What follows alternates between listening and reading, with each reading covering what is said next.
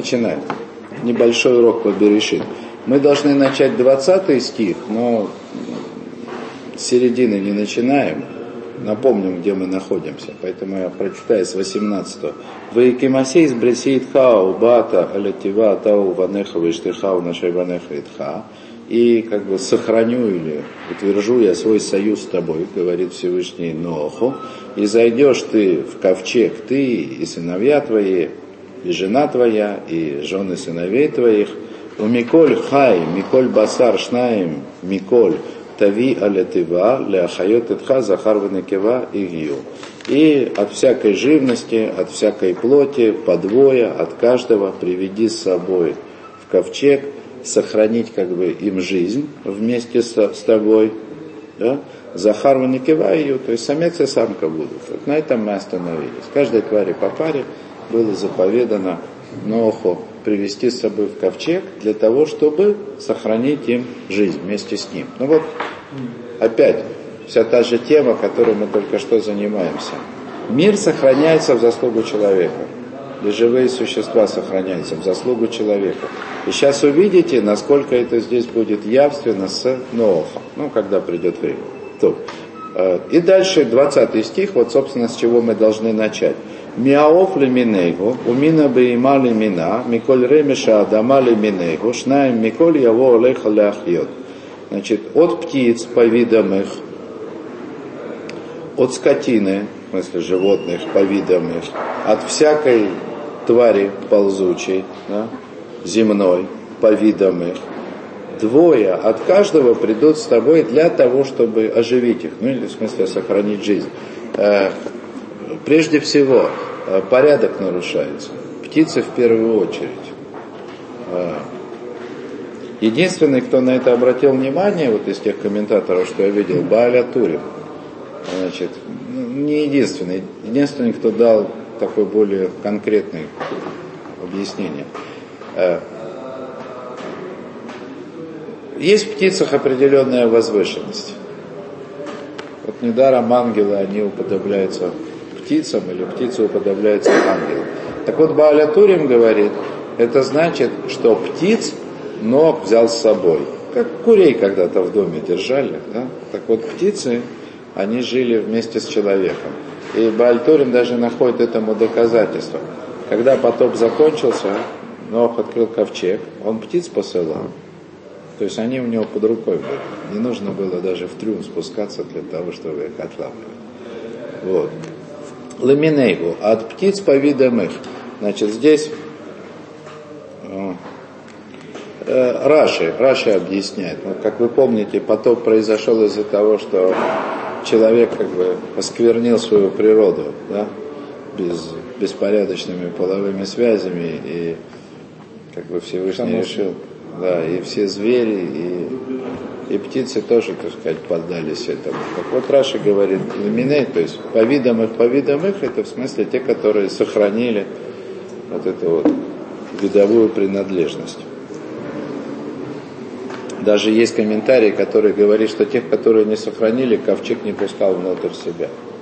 То есть они приходили сами, все они сбежались, но ковчег запускал внутрь себя только тех, кто, кто были по видам. То есть там был такой как бы фейс-контроль, да, мин-контроль, контроль, видовой контроль. Да.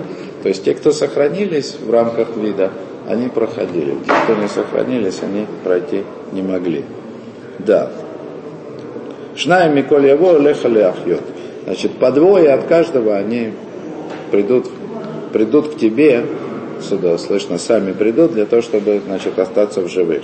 Ваата кахлика Миколя Махаль, Ашер Яхаль, а ты возьми себе, кахлыха, возьми себе. Обычно это воспринимается как ну вот такое выражение, старомодное, да, которое употребляет Тору. Или, как говорит Талмуд, «Дебра Тора баляшон бне адам». То есть Тора говорит на как бы разговорном языке людей. И можно подумать, что это вот был такой разговорный язык. Как лиха, да? Ну вот как, как Всевышний сказал Аврааму, глава, лех лиха, иди, иди к себе, да, то есть имеется в виду иди, да, то есть по-простому, да? то есть все остальное это уже дрошот, добавки. То же самое, как лиха, возьми себе. Вот. Не имеется в виду себе, возьми. Вот. Но тем не менее, э, вообще-то говоря, такие места, мудрецы, они их объясняют. Кахлиха, э, возьми такое, чтобы это было твоим. Ну, там, допустим, такая фраза, кахлиха, так сказано про цицит. Цицит, они должны принадлежать человеку, не ворованными. Лулав тоже кахлиха, то есть вот эта заповедь, которую исполняет Сукот. Да? Четыре вида растений. Они должны принадлежать тебе, не быть чужими. Нельзя взять чужое без спроса и исполнить заповедь. Не просто потому, что нельзя исполнить заповедь чужим, ворованным. Это есть как бы нюансы. А этот должен быть твой. Кстати, вот, пожалуйста, образец. Нюансы из исполнения заповеди. Да? Это должен быть твой. Поэтому, когда, когда мало было этих арбаминием, четырех видов растений – на всех не хватало. Раньше там в Восточной Европе, там, в Ешиве, когда мы здесь в Москве учились 20 лет назад, да и сейчас, наверное, тоже, привозили несколько комплектов. И для того, чтобы исполнить заповедь, э, этот комплект дарили да, каждому ученику. Вот мы тебе дарим подарок с условием, что ты нам его вернешь. То есть он берет это его, ему подарили, исполняет заповедь, а потом должен вернуть это Ешиве. Если не вернет, все пропало. Потом был, я помню момент в Ешиве, один преподаватель просто по ошибке да, дал это ребенку своему, тоже ребенок, ну, приучает его к заповеди, там ему было 11 лет, подарил ему, и все. Ребенок может принять подарок да, в 11 лет, а подарить не может. Ну так, Талмуд. Ну все, он целый, целый пропал больше его использовать было нельзя. То есть для того, чтобы подарить, нужно быть бармицей, 13 лет, то есть нужно быть зрелым человеком. Понятно? О, так вот, кахлеха, возьми из своего. Сейчас еще увидим. Это, если я не ошибаюсь, Клеякар, он обращает это внимание. То есть, ну, как бы, по-простому, Нох мог бы подумать, мир пропадает, да? Сейчас они все утонут, да? Теперь, с одной стороны, я это спасение этого мира. Мне нужно собрать припасов для того, чтобы, ну, как бы по-простому, в течение года все это зверье кормить. Можно ж экспроприировать, да? Им-то все равно ничего не надо, да? А у него такая задача. Так вот Всевышний говорит, как лиха, возьми из своего. Возьми из своего то с Ноах он должен был не только ковчег построить, он должен был еще припасов на всех запасти.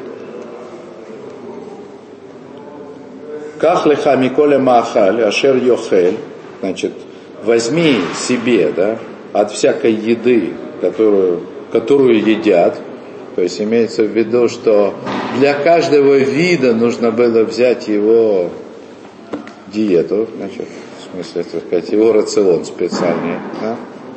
Вот. Ваасоха алеха, и собери это к себе, опять же к себе, да? Ваялеха валехем лахла, и будет это тебе и им для еды. То есть смотрите, что сейчас происходит. Ноах строит ковчег, да, то есть он как бы создает место, как бы, убежище да, для себя и для всех живых существ он их туда собирает, в той или иной степени участия, да, и он готовит для них всех еду, причем из его собственного, из своего. То есть все лежит на Нохе, пропитание всех живых существ. Оно на Нохе. Он должен сам заготовить для них еду и именно из своего. Ни в коем случае ничего чужого. Только из рук праведника, который достоин того, чтобы спастись самому и спастись, как бы спасти остатки этого мира. И пропитание этого мира на все время спасения, оно точно так же находится в руках праведника. Это вот, собственно, э, как бы иллюстрация такая того, что мы учили сейчас на Датвунут. Как? Все. Хватит ему своего-то, ведь там много ну, Всевышний же сказал, значит, даст силу, да, исполнить заповедь даст возможность, даст способность. Ваяс, 22 э, стих, Вая снов кехоля шерцева ойсо элаким кенаса. И сделал Нох, согласно вот всему, как заповедал ему Господь, и так он и сделал. Раша говорит, ковчег сделал. Да, Рамбан добавляет и еду собрал. Сделал ковчег и собрал еду. Звери пришли как бы сами по себе. Ну там за тем исключением, согласно некоторых комментариев, что семь пар чистых животных ему пришлось самому добывать. То, все, на этом остановимся сегодня. Как раз закончили